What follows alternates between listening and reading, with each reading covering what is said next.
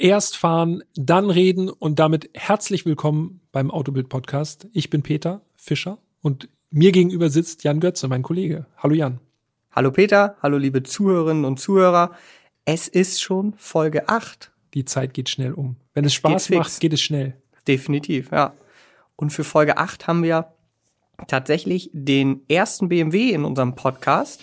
Aber bevor wir zu dem genauen Modell kommen, erstmal ein kurzer Soundcheck. Los geht's.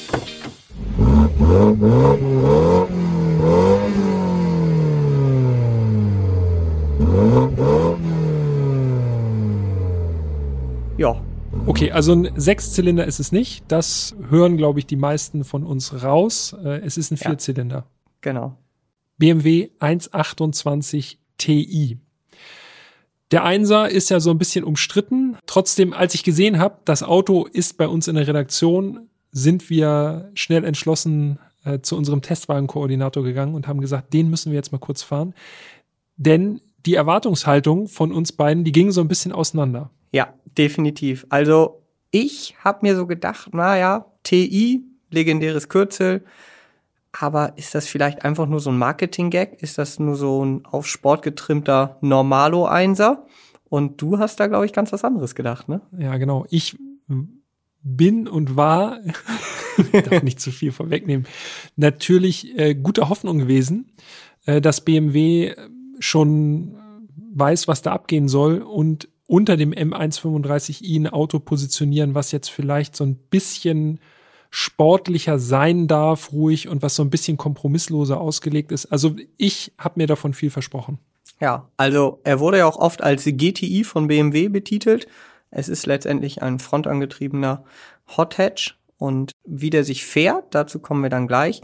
Gehen wir erstmal auf die Optik ein. Und da kann man schon sagen, also es ist schon auffällig, das Kfz, oder? Auf jeden Fall. Das merkt man übrigens auch, wenn man durch die Gegend fährt damit. Also mhm. es gucken einen sehr viele Leute an.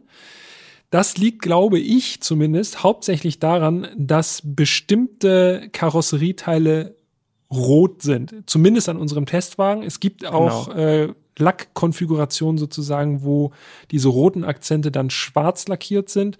Korrekt, ja. Bei unserem Exemplar das in der Farbe Individual Storm Bay Metallic. Warum eigentlich immer diese abgespaceden Namen? Keine Ahnung. Klingt lackiert irgendwie war. einfach super modern und jung und fresh. Es ist ein Grau. Und stürmisch. Genau, es ist grau gewesen. Es ist grau. Ist die teuerste Aufpreisfarbe beim 128 Ti 1200 Euro. Das vielleicht noch am Rande. Genau, und in diesem Grau stechen dann tatsächlich ganz schön raus rote Air Curtain Einlässe in der Frontschürze. Genau. Aufkleber an der Schürze. Seitenschweller sind rot. Die Seitenschweller sind rot, genau. Das sticht eben so ein bisschen raus. Also ich habe immer gleich dran gedacht, da hat sich BMW irgendwie so ein bisschen Inspiration wahrscheinlich geholt beim Hyundai i30N, weil der hat ja, ja. tatsächlich auch diese roten Akzente, gerade auch in der Schürze zum Beispiel. Also das würden sie sicherlich nicht zugeben, aber nee, vielleicht hat man da mal den ein oder anderen Blick riskiert. Kann ich mir auch vorstellen. Aber du hast es eben schon gesagt, nicht jede Farbe hat diese roten Akzente. Also wer jetzt sagt, mh, hm, die roten Akzente, die gefallen mir wirklich gar nicht. Ich möchte vielleicht auch ein bisschen dezenter unterwegs sein. Der kann das Auto entweder in Misano Blau bestellen, dann ist alles schwarz, oder in Melbourne Rot. Da würden die roten Akzente natürlich gar nicht auffallen. Da sind die ebenfalls schwarz. Und neben diesen Akzenten sind immer schwarz die Nieren. Und der Diffusor-Einsatz, wenn man so möchte. Spiegelkappen, ebenfalls schwarz. Und BMW hat sich noch was ganz Besonderes einfallen lassen. Sie haben die Scheinwerfer-Inlays ebenfalls abgedunkelt. Ja. Was sagst du dazu? Äh, ja, grundsätzlich ist ja erstmal finde ich okay. Ist ja erstmal sportlich auf jeden Fall, hebt das Auto so ein bisschen von von den normalen Einsern ab. Aber ja, bei ja. dem grauen Lack würde ich das jetzt nicht unbedingt machen, ehrlicherweise. Aber ja, also es kommt schon sehr viel Sportfeeling auf, kann man sagen. Bremssättel sind übrigens auch knallrot lackiert. Ja. Und der 128 Ti hat Shadowline. Genau, ja. Also keine Chromteile sozusagen zu sehen. Das sorgt schon mal für eine sportliche Optik auf jeden Fall. Hm, ja, im Grunde Geschmackssache. Ne? Also absolut, klar. Die Leute drehen sich tatsächlich um nach dem Auto, obwohl es jetzt grau war und jetzt nicht super krass aus der Masse raussticht. Ja, und Aber die Leute fühlen sich auch extrem herausgefordert. Wir haben es ja, äh, glaube ich, schon mal in Folge 7 gesagt, dass äh, einzelne Fahrzeuge halt einfach sehr äh, provozieren im Straßenverkehr. Und da ist der 1.28 Ti absolut keine Ausnahme. Also ich saß original fünf Minuten in dem Auto, als ich an der Ampel stand und neben mir ein M140i, also der Vorgänger F20 und es ist jetzt wirklich nicht geskriptet oder so, es war purer Zufall, fährt neben mir an die Ampel, guckt rüber und als es grün wird, ist er einfach so krank losgeballert. Ich meine, klang gut so, aber er wollte mir halt nochmal zeigen, wie geil sein Auto ist und ich weiß das ja. Also der Vorgänger ist ein mega geniales Auto mit dem Motor und so. Aber der hat sich auf jeden Fall schon allein von der neuen Karosserieform mit diesen roten Akzenten, glaube ich, richtig provoziert gefühlt. Ja. Wie wahrscheinlich einige alteingesessene BMW-Fans, die auf äh, längs eingebaute Motoren und Hinterradantrieb stehen, weil ja. der Einser der Baureihe F40, also der Front getriebene Einser mit dem quer eingebauten Motor natürlich, ja, das ist schon ein harter Schlag für, für die gusseisernen BMW-Fans, muss man Absolut. ehrlich sagen. Ne? Ähm, ja. Umso mehr hätte ich halt gedacht, das Auto müssen wir einfach mal fahren, um mal zu ja, gucken. Vielleicht definitiv. ist man ja auch wirklich voreingenommen. Das passiert uns ja zum Teil auch. Und Klar. sagt nachher, oh krass, das hätte ich jetzt überhaupt nicht erwartet. Aber dazu kommen wir gleich noch. Genau. Vielleicht sollten wir noch mal ganz kurz erklären, TI, wofür steht das überhaupt? Das steht für Turismo Internationale. Ah ja. Hattest du das gerade eben schon gesagt? Nee, habe ich noch nicht gesagt. Nee, Deshalb habe ich es ja gefragt. Es steht hier auf diesem Zettel. Genau. auf meinem steht es natürlich auch. Aber es ist jetzt auch wirklich was, wo man sagen würde, okay, das ist jetzt nicht besonders naheliegend, ne? Also. Nee. Turismo International. Also das Kürzel ist bei BMW ja schon bekannt. Genau. 1800 Ti, 2002 Ti, E36, Kompaktmodelle. E46 Kompakt auch. Hatten das auch, das Kürzel. Das verbinde ich jetzt ehrlich gesagt nicht ganz so mit besonders sportlichen BMW-Autos. Dafür nee. sind wir wahrscheinlich einfach zu jung. Das wird mein Vermutlich. Vater vielleicht anders sehen. also ich verbinde bei BMW halt Sportlichkeit einfach mit M genau. nichts anderes. Und da gibt es ja inzwischen auch schon mit den quasi halben M-Modellen, wenn man so will, auch schon einen etwas weniger sportlichen Ableger. Ist ja auch schon Geschmackssache. Gibt ja auch schon einige Fans, die halt sagen, ah, ein M muss schon ein richtiger M sein, ne? Genau. Aber von daher ist dieses TI-Kürzel, ja, so ein bisschen, man kann es nicht so richtig einschätzen. Was, nee. was bringt das jetzt hier? Wie viel Sportlichkeit ist da drin? Wenn man sich die Daten mal anschaut, bevor wir gleich nochmal zum Innenraum kommen, den müssen wir auch nochmal besprechen, aber wir gucken erstmal jetzt hier auf die, äh, auf die Motorisierung des 128 Ti.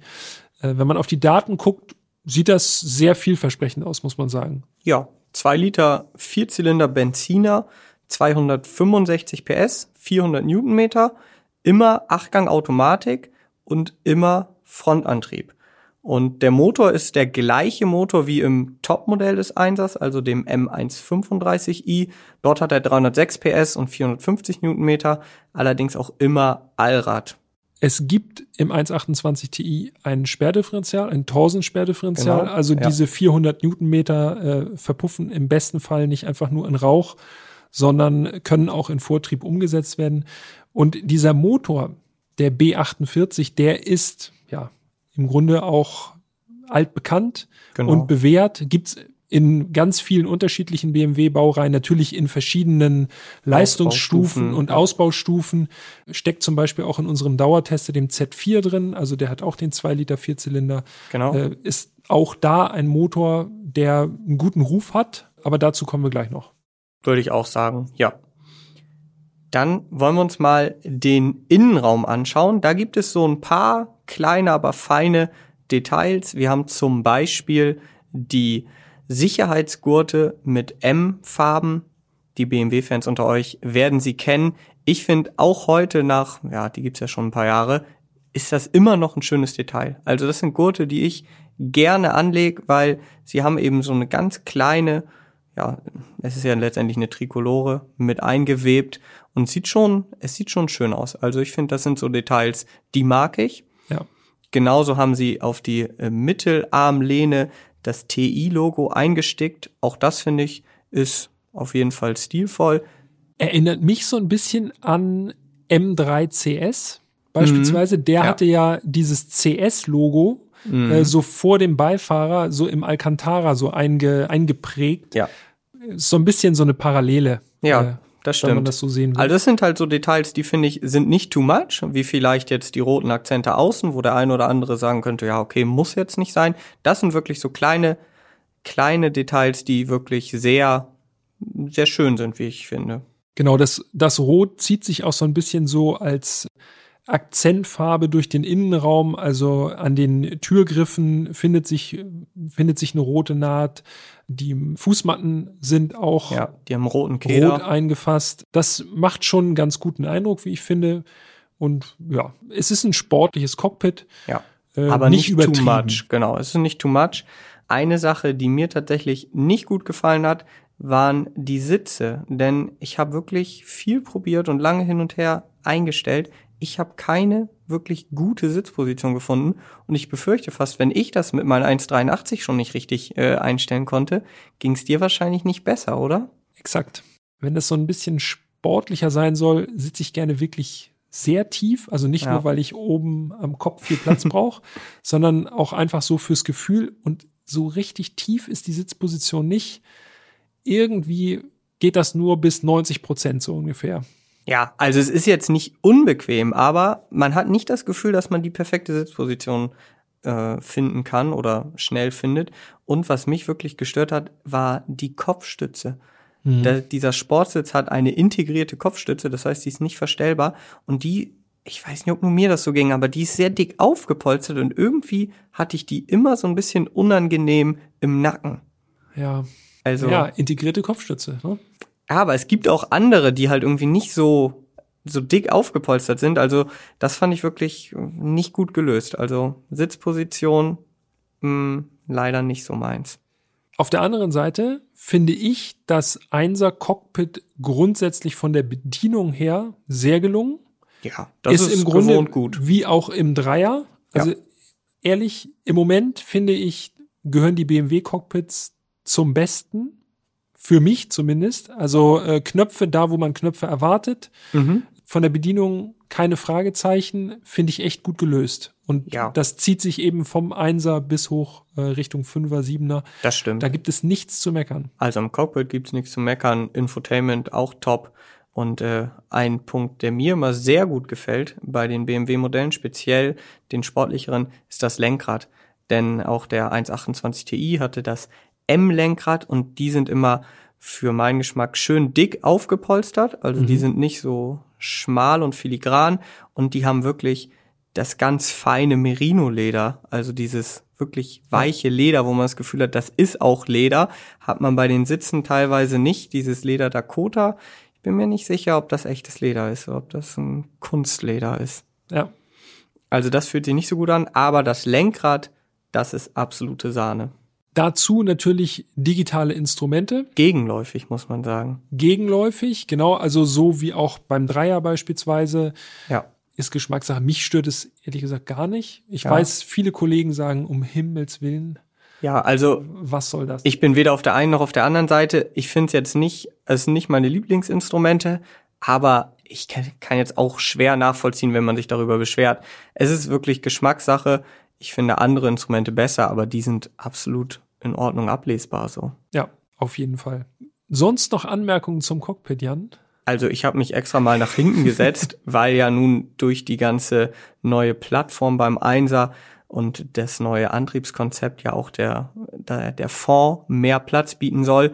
Und ich kann jetzt aber auch sagen, dass ich im Vorgänger auch gut hinten saß. Also es war jetzt nicht komplett beengt und in dem konnte ich auch gut hinten sitzen.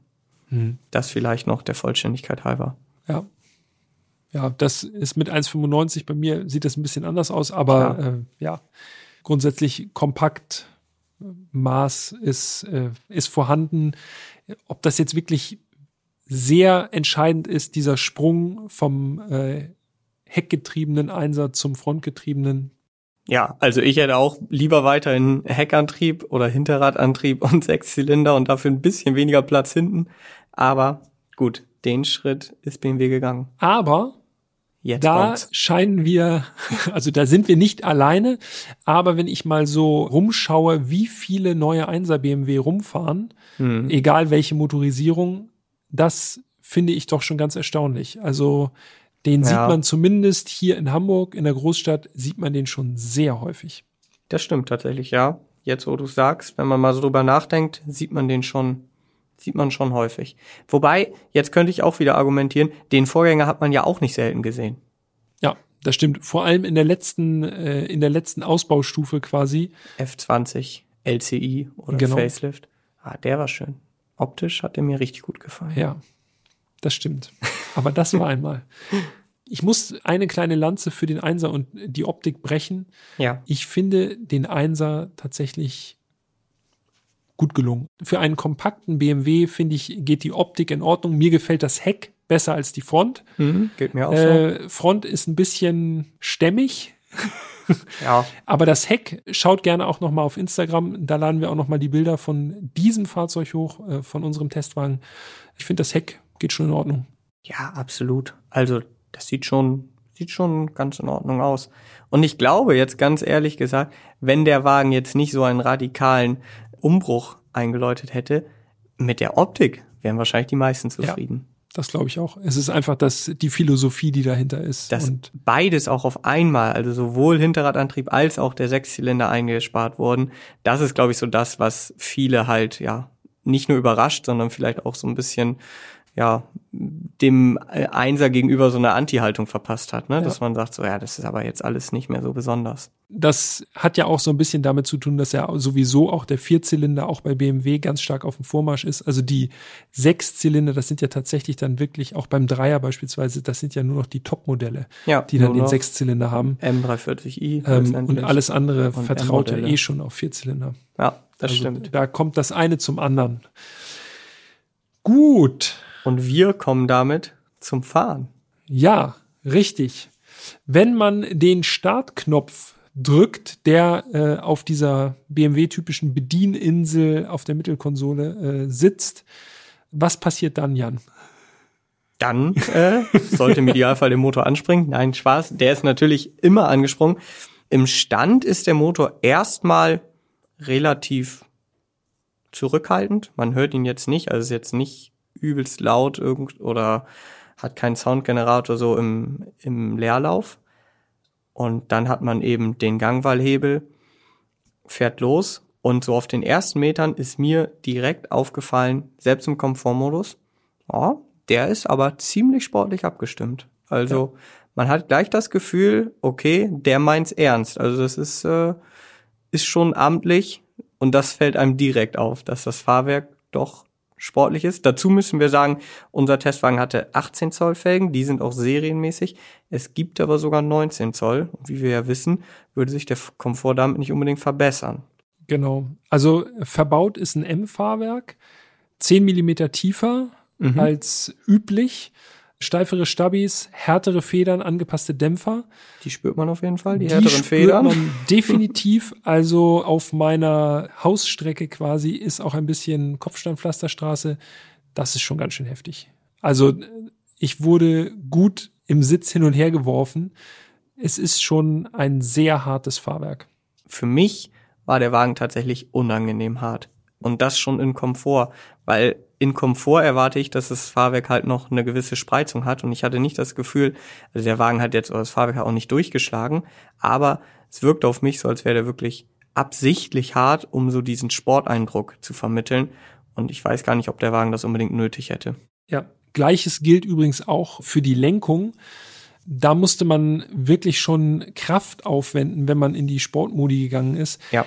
Finde ich, ist nicht nötig. Also wenn es, wenn es eine gute direkte Lenkung ist, dann kann die auch ein bisschen leichtgängiger sein. Da muss ich nicht das Gefühl haben, dass ich da jetzt irgendwie noch 20 Kilo bewegen muss bei jedem Lenkeinschlag. Ist ja, gehe ich voll mit. Für mich unnötig. Das stimmt, würde ich auch so unterschreiben. Aber kommen wir erstmal noch mal kurz zum Motor, bevor wir auf die Details eingehen. Denn der Motor, dieser 2 Liter Vierzylinder, ich muss sagen, der gefällt mir richtig gut. Der Motor hat ordentlich Durchzug, der beschleunigt auch aus dem Drehzahlkeller richtig gut und hat sogar bei über 200, finde ich, schiebt er noch ordentlich an. Also dem geht auch nicht die Puste aus. Ja, das stimmt. 1520 Kilo wiegt der 128 Ti. Das ist nicht ich wenig. Heftig. Finde ich heftig für einen kompakten. Ich habe nochmal nachgeschaut im Vergleich. Der M135i, der hat ja Allrad, der wiegt 80 Kilo mehr. 1,6 Tonnen. Das ist schon. Wenn man überlegt, das ist halt immer noch ein kompakter Wagen, so, ne? Also ja. finde ich anderthalb Tonnen auch heftig. Umso beeindruckender, dass der Wagen eben so anschiebt. Was mir auch sehr gut gefallen hat, ist das Getriebe. Achtgang Automatik, die ist wirklich perfekt abgestimmt auf den, auf den Motor. Für meinen Geschmack. Ja, absolut. Also sie schaltet da, wo man es auch erwarten würde oder selber tun würde. Schade eigentlich, dass es keinen Handschalter gibt vom 128 Ti. Ich finde ja, das würde für so einen Hot Hatch dann doch noch mal so ein Quäntchen mehr bringen. Ja. Zumindest für die Leute, die gerne drei Pedale im Auto haben, gibt es nicht. Und hat die Konkurrenz ja auch fast ausschließlich, zumindest im Angebot, eine Handschaltung. Genau. Also von daher, ja, das wäre vielleicht noch mal so ein Ding, womit man ja auch noch ein bisschen Geld sparen könnte in der Regel. Führt aber dazu, dass gerade die 0 auf 100 Zeit doch noch mal äh, ganz amtlich ausfällt. 6,1 Sekunden im ja. Standardsprint. Das entspricht sozusagen dem, was man auch fühlt, wenn man mal äh, durchbeschleunigt. Also ein guter Wert. Ich finde vom Druck, den der Motor entwickelt, gibt es eigentlich gar nichts groß zu meckern. Also 265 PS ist definitiv auch mehr als gut motorisiert. Ja, auf jeden Fall. Ich meine, der Wagen schafft 250, laut Tacho sogar eine ganze Ecke drüber. Und wie gesagt, er schiebt halt durchgängig ordentlich an. Also es ist nicht so, dass irgendwann man das Gefühl hat, jetzt wird's aber zäh. Der geht wirklich gut nach vorne. Bringt mich aber zu einem Punkt, der mich wahnsinnig gemacht hat, muss ich ganz ehrlich sagen. Und das ist der Sound. Also, wo ich eben noch sagte, im Stand ist noch alles okay und auch bei langsamen Fahrten alles okay. Sobald man in den Sportmodus wechselt, und das gleiche Problem hat übrigens auch, oder Problem für mich, hat auch der Z4 Dauertest, sobald man in den Sport- oder Sport-Plus-Modus wechselt, wird der Wagen einfach, also der Sound wird mega künstlich. Ich kann es nicht anders sagen. Ich finde, mhm. das, das klingt einfach gar nicht gut. Ja, das stimmt. Er klingt künstlich und er klingt nicht so richtig kernig. Das finde ich bei einem sportlich ausgelegten Fahrzeug nicht so ganz gelungen dann in dem Moment. Also man hört den Vierzylinder sehr stark raus, finde ich. Und das Ganze führt dazu in Kombination mit dem, mit der Achtgang-Automatik, dass das so von den, von den Drehzahlen her, also mich erinnert das so ein bisschen an so ein CVT-Getriebe, an so ein stufenloses hm. Getriebe, weil natürlich acht Gänge, da ist äh, quasi, da merkt man dann die Schaltvorgänge nicht richtig und dann gibt das so ein Jaulen. Klingt ein bisschen angestrengt zum Teil obwohl der Wagen ja top motorisiert ist. Genau, also er ist überhaupt nicht angestrengt, hat man zumindest nicht das Gefühl, aber der Sound klingt, finde ich, nicht nur ein bisschen angestrengt, der klingt wirklich, also ich muss echt sagen, ich finde teilweise sogar wirklich nervig. Der Sound war wirklich für mich so ein Punkt, wo ich gedacht habe, das ist doch überhaupt nicht nötig. Wenn man einfach jetzt gar keinen Soundgenerator-Sound dazu projizieren würde, sondern einfach nur den Sound, den der Wagen wirklich macht. Und wenn es wenig ist, ist ja völlig okay. Aber warum denn künstlich so, ja, für meine Ohren nervig gestalten, diesen Sound. Tja, so ja. ist das. Ja, so ist es. So ist es. so ist es. Also ich kann das leider Man nicht anders nicht ausdrücken. Das äh, war so der Punkt, der mich meisten gestört hat, neben der harten Fahrwerksabstimmung. Und das ist eigentlich schade, weil Motor und Getriebe wirklich so gut zusammenpassen. Ja, schade. Ja. Was mir gut gefallen hat, ist tatsächlich gewesen, dass der Wagen durch sein straffes bis hartes Fahrwerk natürlich ganz gut ums Eck geht. Ne? Also ja, da brauchen wir nicht drüber reden. Jeder Kreisverkehr ein Vergnügen, kann man nicht anders sagen. Klar, beim Rausbeschleunigen aus dem Kreisverkehr merkt man dann natürlich auch, dass irgendwas anders ist, als man das erwartet, weil man natürlich, man sitzt gefühlt in einem Dreier-Cockpit, so ja. äh, BMW-Lenkrad, das fühlt sich alles sehr nach klassischem BMW an. Und wenn man dann rausbeschleunigt, dann merkt man, uh, oh, da zieht's an der Vorderachse so ein bisschen. Ja. keine großen Traktionsprobleme. Das äh, Sperrdifferential arbeitet und macht seinen Job sehr, sehr gut. Aber es ist ein bisschen ungewohnt im das ersten stimmt. Moment, dass es nicht schiebt, sondern zerrt. Ja, auf jeden Fall. Ist halt wirklich tatsächlich nur ein bisschen ungewohnt. Untersteuern habe ich auch tatsächlich kaum gespürt. Also von der Abstimmung ja. her hat er mir wirklich gut gefallen. Genau wie du sagst, wenn man wirklich sportlich unterwegs ist, dann ist das mit dem harten Fahrwerk ja auch alles sehr positiv. Nur ich finde, dass die Spreizung halt ein bisschen hätte oder ein bisschen größer hätte sein können, weil er ist eben schon im Komfort hart und dann wird er halt nur noch härter. Der könnte lieber in Komfort ein bisschen weicher sein und dann halt in Sport eben entsprechend härter. Das ist wahrscheinlich einfach schwer umzusetzen. Solange man auf einer gut asphaltierten Straße unterwegs ist, und das ist ja, wenn man jetzt Glück hat und es gibt gute asphaltierte, kurvige Straßen, dann macht das Auto wirklich viel Spaß. Dann ja. äh, ist er in seinem Element.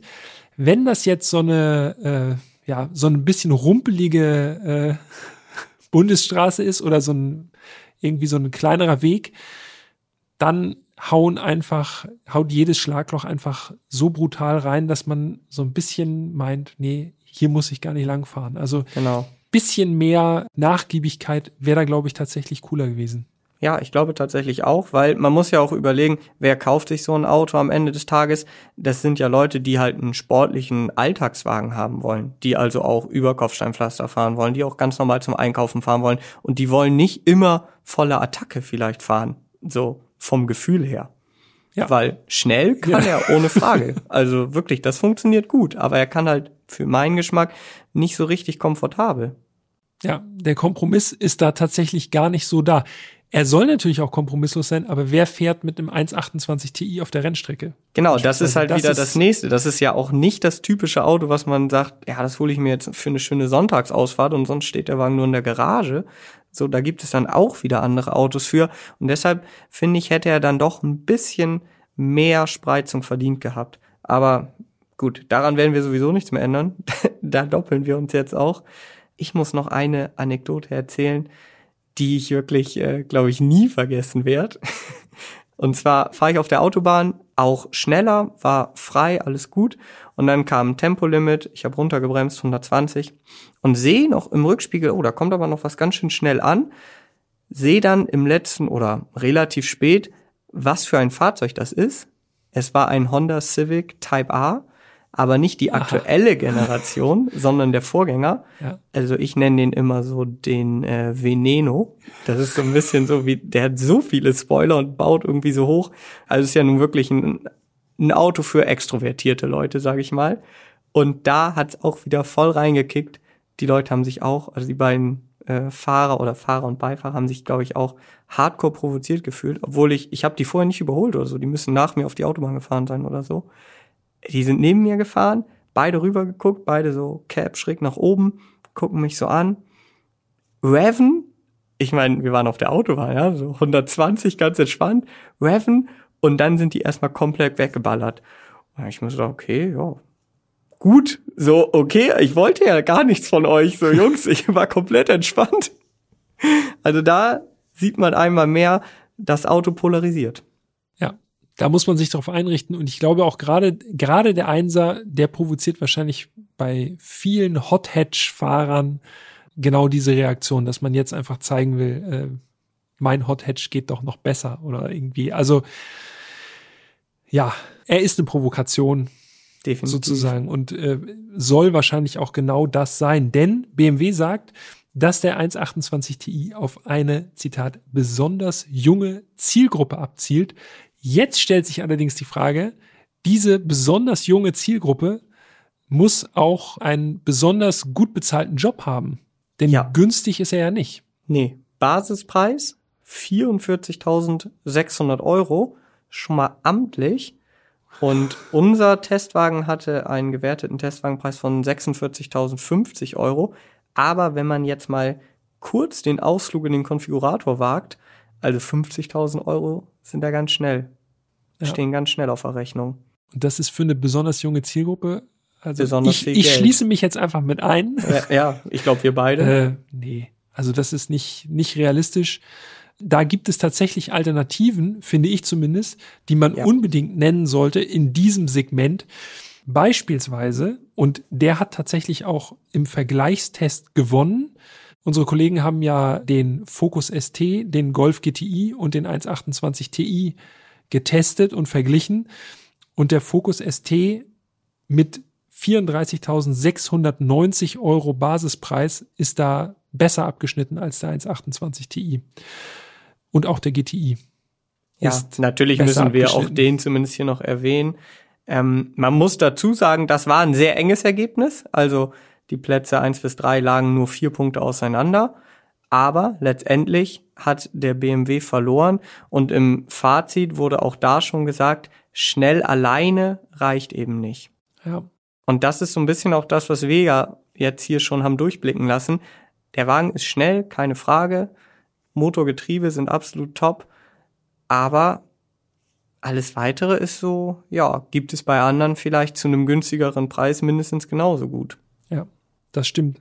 Beispielsweise muss auch noch mal kurz erwähnt werden, abseits des Vergleichstests jetzt, Hyundai i30N Performance. Ja.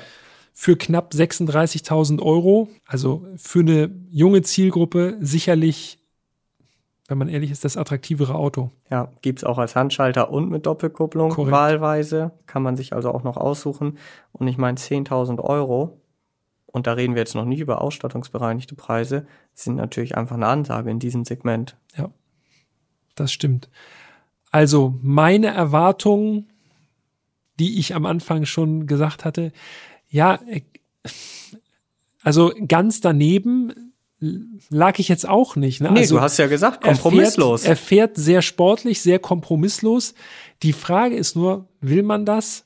Wahrscheinlich eher nicht. Wahrscheinlich möchte man eher so die Qualitäten, die dem Golf GTI immer zugeschrieben werden, nämlich von bis wird alles abgedeckt. Also von morgens Brötchen holen zu Kinder in die Schule fahren bis schnell auf der Rennstrecke unterwegs sein.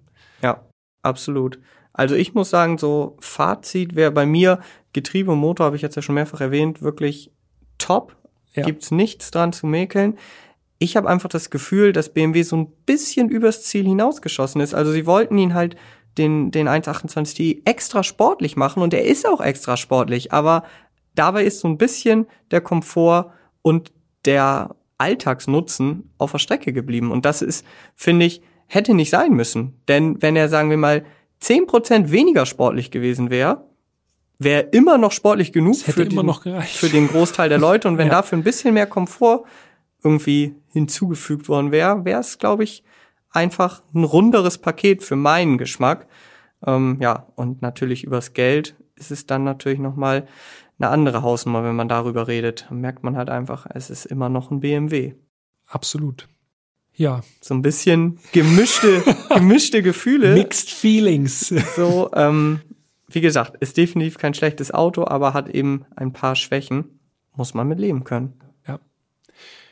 Deshalb wahrscheinlich die Zielgruppe so ein bisschen indifferent. Kauft sich das jetzt jemand, der einfach nur einen starken 1er BMW haben möchte? Nein, wahrscheinlich nicht kauft es sich jemand, der einen günstigen, äh, sehr sportlich abgestimmten Kompakten haben will? Wahrscheinlich auch nicht, weil da gibt's bessere Alternativen. Ja. Von daher warten wir einfach mal ab, was mit dem 128 Ti so in Zukunft passiert. Vielleicht wird es ja ein gesuchtes Sondermodell irgendwann. Ja, da müssen wir, glaube ich, noch sehr lange warten. So wie der 320 SI. Zum Beispiel, ja. Ah, ich wage es zu bezweifeln. Ich meine, das Auto ist auch noch nicht allzu lange auf dem Markt, kam erst Ende 2020. Aber ich muss jetzt auch mal sagen, hast du schon viele auf der Straße gesehen? Zero. Ja, Dito. Ich habe auch noch keinen einzigen gesehen. Ja. Also, naja, vielleicht ist das ja schon ein Trend. Aber lasst uns doch gerne mal wissen, was ihr vom 128 Ti haltet.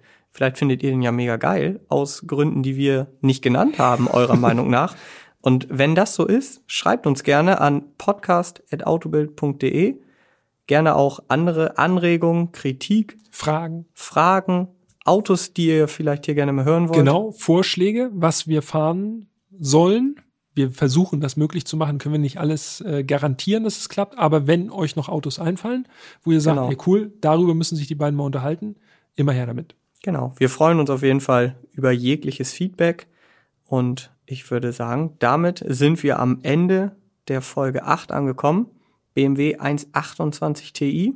Jawohl. War auf jeden Fall ein Auto, was äh, auch bei uns polarisiert hat, worüber wir uns sehr intensiv unterhalten haben. Ja, das stimmt. Hat Spaß gemacht, wie immer.